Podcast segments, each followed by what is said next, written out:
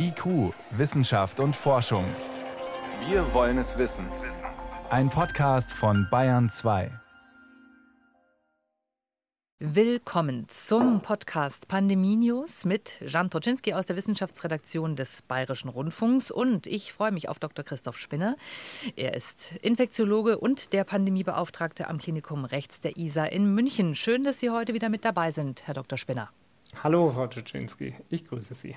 Herr Spinner, erstmal aktuell abgefragt. Die Zahlen steigen, die Corona-Zahlen. Wie ist die Situation in Ihrem Klinikum auf den Stationen und auch auf der Intensivstation? Also ich glaube, man muss die Situation wirklich differenziert betrachten. Wir sehen wieder deutlich steigende Infektionszahlen, auch wegen SARS-CoV-2 und das Robert Koch Institut berichtet aktuell von etwa 4,5 Millionen akuten Atemwegserkrankungen in der erwachsenen Bevölkerung, also eine ganz erhebliche Menge, die sogar über dem Durchschnitt vorheriger Wintersaisons mit schweren Influenza-Saisons lag.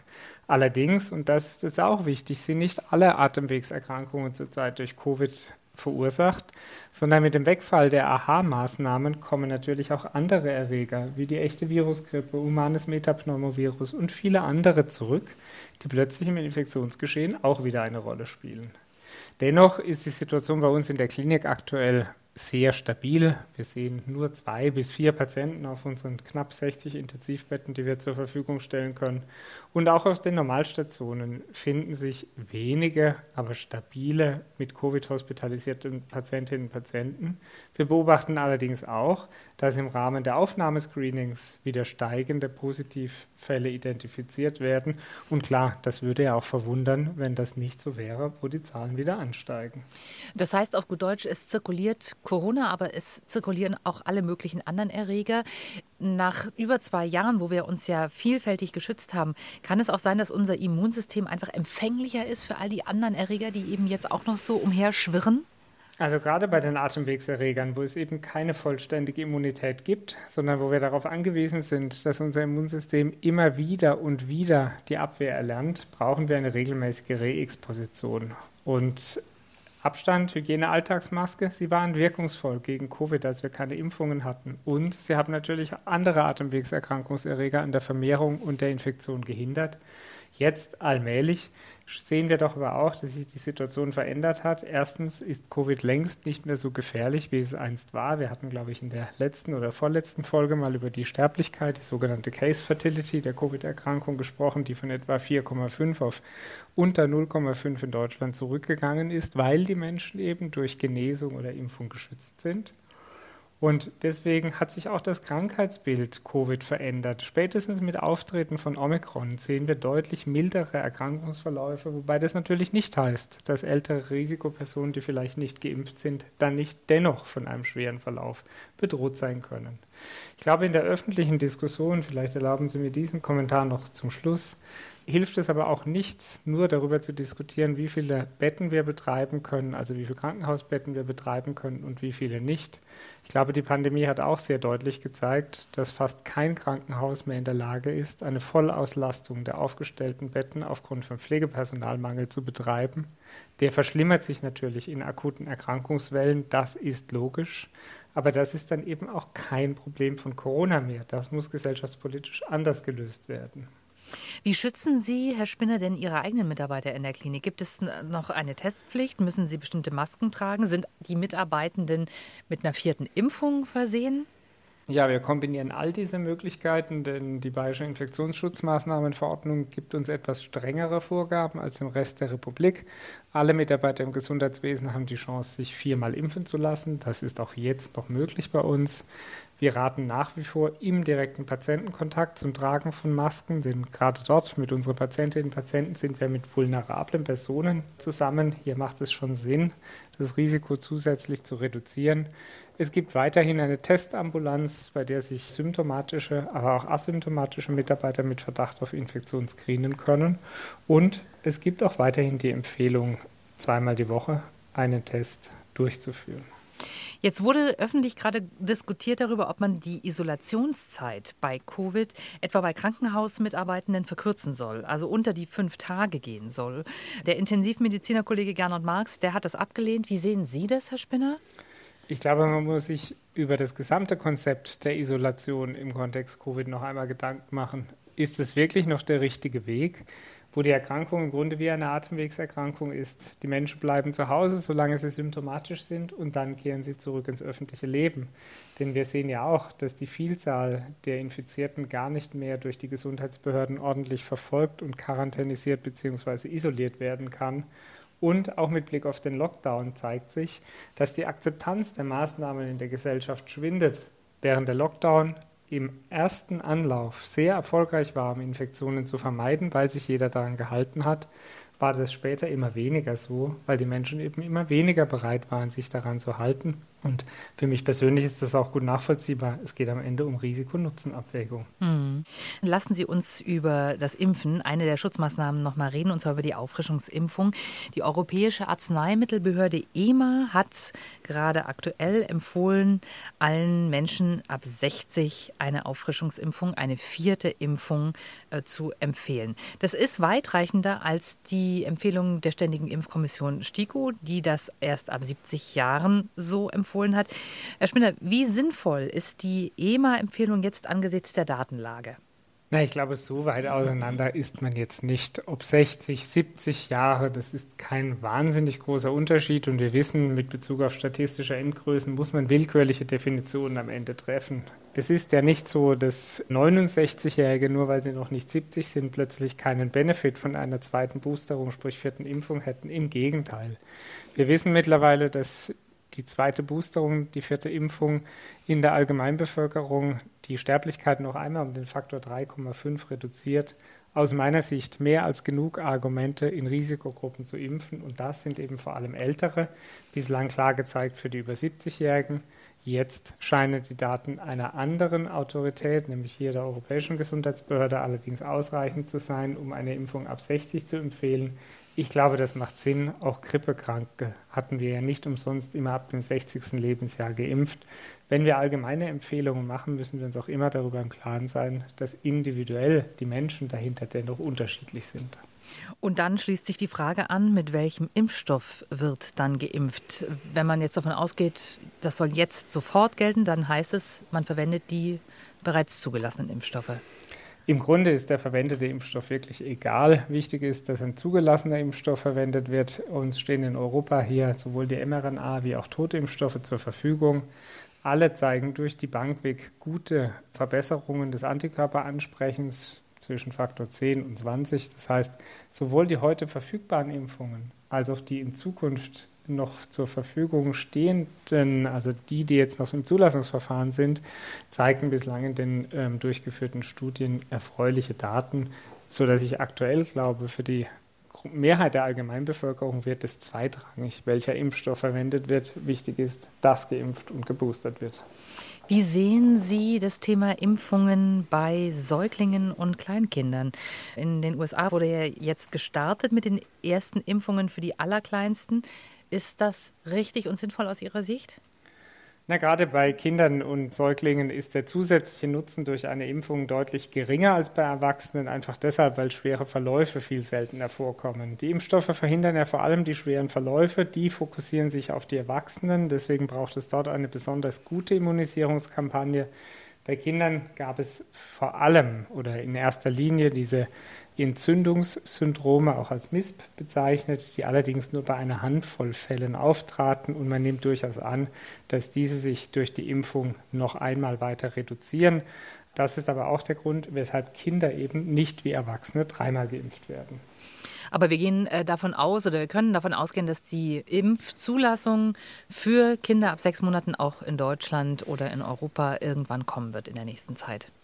Äh, sehr wahrscheinlich, weil die pharmazeutischen Unternehmer heute dazu verpflichtet sind, Studien entsprechend auch in Kindern durchzuführen. Dabei wird allerdings stets von Älteren nach weniger Älteren vorgegangen. Das heißt, die Jüngsten kommen wirklich als Zulassungserweiterung zum Schluss. Herr Spinner, lassen Sie uns über ein anderes Thema reden, was uns zwar nicht gefällt, aber es ist unvermeidlich. Es gibt eine neue Mutation äh, des Erregers. BA275 wurde in mehreren Bundesstaaten in Indien entdeckt. Momentan scheint es so, als breite sich das Ganze schneller aus als andere Varianten. Inzwischen auch in vielen weiteren Ländern entdeckt, auch schon in Deutschland. Was wissen wir denn zum jetzigen Zeitpunkt über BA275? Tja, tatsächlich noch gar nicht so viel, außer dass es eine Variante ist, die sich möglicherweise leichter durchsetzt als andere Omikron-Varianten, so ähnlich wie quasi BA1 und 2 mal vorherige Varianten verdrängt hatten. Wir wissen aber zum jetzigen Zeitpunkt oder haben auch keine Hinweise darauf, dass die Erkrankung schwerer verläuft. Also nach allem, was wir heute wissen, neue Variante, vielleicht etwas infektiöser oder mit Überlebensvorteil, aber keine schwereren Verläufe. Wie viele Sorgen macht Ihnen, dass es sich um ein Immun-Escape handelt?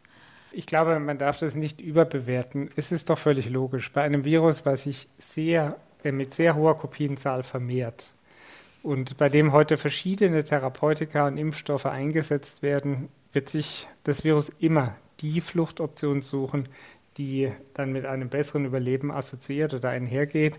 Und das ist in dem Fall natürlich eine Fluchtmutante, die ihre Oberflächenstruktur so verändert, dass Antikörper nach Impfung oder monoklonale Antikörper aus dem Labor entsprechend schlechter wirken. Ich glaube, das alleine muss uns noch keinen Grund zur Sorge geben. Überhaupt wir hatten auch eingangs unseres heutigen Gesprächs gesagt, wir wollen uns mehr darauf fokussieren, mit Covid zu leben. Das heißt auch, dass wir bereit sein müssen, dass Covid uns nicht mehr verlässt, dass eine beständige natürliche Fortentwicklung, Evolution auch bei Covid eintreten wird und dass wir zuverlässig identifizieren müssen, wer ist von schweren Verläufen gefährdet. Wie können wir zum Beispiel durch besonders intensivierte Impfungen, auch darüber hatten wir in der Vergangenheit schon gesprochen, sicherstellen, dass die Menschen trotzdem vor schweren Verläufen geschützt sind. Und ich glaube, was heute kaum mehr gelingen wird, ist, dass wir die Infektionen wirklich wirksam vermeiden. Denn trotz aller AH- und L-Maßnahmen, die auch in der Öffentlichkeit immer weniger getragen werden, kommt es zu Infektionsereignissen, dabei allerdings nicht zu schweren Verläufen. Dann lassen Sie uns, Herr Spinner, über etwas sprechen, was Sie als Infektiologen wahrscheinlich auch nicht erstaunt, uns aber doch als Laien aufhorchen lässt. Es gibt Interaktionen zwischen unterschiedlichen Infektionen, etwa zwischen Influenza und Covid-19. Jetzt hat eine neue Untersuchung gezeigt, dass Influenza-Infektionen, die gleichzeitig stattfinden mit einer SARS-CoV-2-Infektion, diese tatsächlich ja, hemmen können. Man hat es in Hamstern untersucht und äh, jetzt ist natürlich die interessante Frage, welche Erklärung gibt es aus Ihrer Sicht dafür? Naja, ich glaube, wir erinnern uns alle daran, dass zu Beginn der Pandemie die Sorge groß war, dass mehrere Atemwegserreger zusammentreffen könnten und quasi Kombinationsinfektionen verursachen. Und das gibt es tatsächlich auch. Das ist für die betroffenen Menschen dann ein besonders großes Problem, weil sich das Immunsystem zum gleichen Zeitpunkt mit verschiedenen Erregern beschäftigen muss und gerade wenn sie jede für sich genommen schon mit hoher Komplikationsrate einhergeht, verursacht dies zusätzliche Probleme. Aber bei SARS-CoV-2, und so war auch unsere klinische Erfahrung, schienen bakterielle wie virale Superinfektionen kaum eine wesentliche Rolle. Wir hatten zum Beispiel anfangs neun von zehn Patienten Antibiotika therapiert mit Covid. Heute in der Omikron-Welle wissen wir, das ist nicht notwendig. Bestenfalls 10 Prozent oder weniger müssen überhaupt antibiotisch behandelt werden. Also hier hat sich viel getan im Sinne von echter Evolution. Entscheidend ist es, wachsam zu bleiben. An sich ist es eine positive Nachricht, dass äh, SARS-CoV-2 und andere Erreger nicht zu verbesserten Lebensbedingungen führen. Ganz überraschend kommt es aber auch nicht. Das gibt es nämlich häufig, dass Erreger den Wirt, also in dem Fall hier uns Menschen, so beeinflussen, dass die Bedingungen für das Wachstum dieses spezifischen Viruses am besten sind, andere dagegen aber nicht so gut wachsen können. Das ist eine Hypothese, das wissen wir heute so noch nicht, aber die gute Zusammenfassung ist, dass offensichtlich Superinfektionen, vor allem mit der echten Virusgrippe bei SARS-CoV-2, kaum eine Rolle spielen nach zwei Jahren Pandemie. Können Sie was über den Mechanismus sagen, der dahinter steckt? Also warum das so ist? Es gibt verschiedene Hypothesen, die dazu diskutiert werden. Unter anderem geht es dabei um die Freisetzung von einigen Botenstoffen, zum Beispiel Interferone und andere, die unspezifisch zur Virusabwehr beitragen. Und wir sehen zum Beispiel auch selbst in ressourcenärmeren Ländern kaum Tuberkuloseinfektionen bei SARS-CoV-2, was einigermaßen ungewöhnlich ist, weil die Tuberkulose als Schwindsicht eigentlich vor allem kranke und ja, vorerkrankte Menschen trifft. Insofern, so ganz verstanden ist es heute noch nicht, aber sehr wahrscheinlich hat es mit der Reaktion unseres Immunsystems der Botenstoffe zu tun, die dann dafür sorgen, dass bei einer maximalen Aktivierung der antiviralen Abwehr trotz dieses spezifischen Schlüssel-Schloss-Prinzips von Abwehrstoffen wie Antikörpern doch einige Zellen auch aktiviert werden, die unspezifisch für Abwehr sorgen und so zum Beispiel auch die Infektion mit der Influenza verhindern. Jetzt stellt sich natürlich äh, zumindest für den Laien sofort die Frage, kann man das therapeutisch irgendwie nutzen? Also wenn man äh, weiß, Influenza-Erreger haben diese Fähigkeit, ist es denkbar, dass man abgeschwächte Erreger zur Covid-Therapie nutzen könnte? So einfach geht es leider nicht. Die Influenza verursacht ja eine bei Menschen durchaus relevante Erkrankung. Deswegen heißt sie auch die echte Virusgrippe. Man kann sich also jetzt nicht ohne weiteres absichtlich Influenza infizieren, um SARS-CoV-2-Infektionen zu verhindern. Im Gegenteil, es scheint eher so zu sein, dass SARS-CoV-2 dafür sorgt, dass man sich nicht so leicht Influenza infizieren kann. Hm. Dann lassen Sie uns noch mal in den Untergrund gehen, Herr Spinner. Wir hatten das Thema Corona-Monitoring im Abwasser schon mal hier in einer Spezialausgabe. Jetzt gibt es neue Daten dazu aus Kalifornien, wo man also bestätigen konnte, dass man im Abwasser Coronaviren entdeckt hat, etwa 14 Tage bevor es dann zu Ausbrüchen kam. Nochmal an Sie die Frage, Herr Spinner. Inwieweit ist denkbar und vorstellbar, dass man sowas zum Beispiel nutzt zur Pandemieprävention? Nee, ich glaube, es kommt darauf an, was erreicht werden soll. Wenn es wirklich nur darum geht, die tatsächliche Anzahl an Infektionen in einer Bevölkerungsgruppe zu einem Ort hochrechnen zu können, dann kann auch die Messung im Abwasser ein durchaus wirklich sehr gut funktionierendes System sein. Das kennen wir ja auch äh, aus Abwassermessungen von anderen Stoffen. Ich glaube, einer der Hauptpunkte, der hier komplizierend hinzukommt, ist, dass die Infektionsinzidenz nur noch eine absolut untergeordnete Rolle spielt. Das heißt, es ist zwar gut, sie zu kennen, und wir sehen jetzt auch, dass es zu einer Zunahme an Infektionen kommt. Aber zumindest aktuell muss man sagen, so what? Wir sehen nicht mehr Menschen in den Kliniken, wir sehen nicht mehr schwere Covid-19-Verläufe. Und das alles stimmt mich doch hoffnungsvoll. Und da darf ich Sie als bekennenden Wiesenfan auch noch mal fragen. Sie sind nach wie vor überzeugt, dass die Wiesen stattfindet unter besonderen Bedingungen oder einfach tatsächlich nur stattfindet? Ich glaube, wir können uns trauen, wieder Normalität zu wagen und das Oktoberfest die Wiesen stattfinden zu lassen, wie sie früher auch schon stattfand. Es wird keine hundertprozentige Sicherheit geben und ja, natürlich wird das Risiko einer Covid-19 oder anderen Atemwegserkrankungsübertragungen im Zelt höher sein als außerhalb. Keine Frage. Aber dieses Risiko kann ja dann auch jeder für sich selbst entsprechend abschätzen. Und die allerletzte Frage für heute, Herr Spinner. Es ist etwas geändert worden bei der Maskenpflicht im öffentlichen Personennahverkehr. Dort sind jetzt auch medizinische Masken, OP-Masken erlaubt. Das heißt, jeder und jede kann selber entscheiden, ob FFP2 oder medizinische Maske. Hätten Sie sich das weiterhin etwas strenger gewünscht oder können Sie damit leben?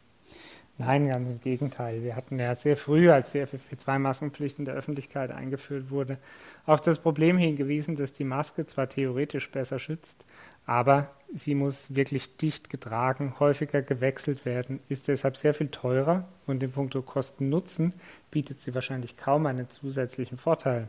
Jedenfalls konnten das vor Covid Studien für Influenza nie zeigen, dass die FFP2 oder KN95-Maske wirklich mit einem besseren Schutz einhergeht, als dies zum Beispiel für die Mund-Nasen-Bedeckung der Fall ist. Herr Spinner, dann beobachten wir alle weiteren Entwicklungen bis zum nächsten Mal und ich danke Ihnen, dass Sie sich auch diese Woche die Zeit genommen haben für uns. Ich danke Ihnen, alles Gute und bleiben Sie gesund.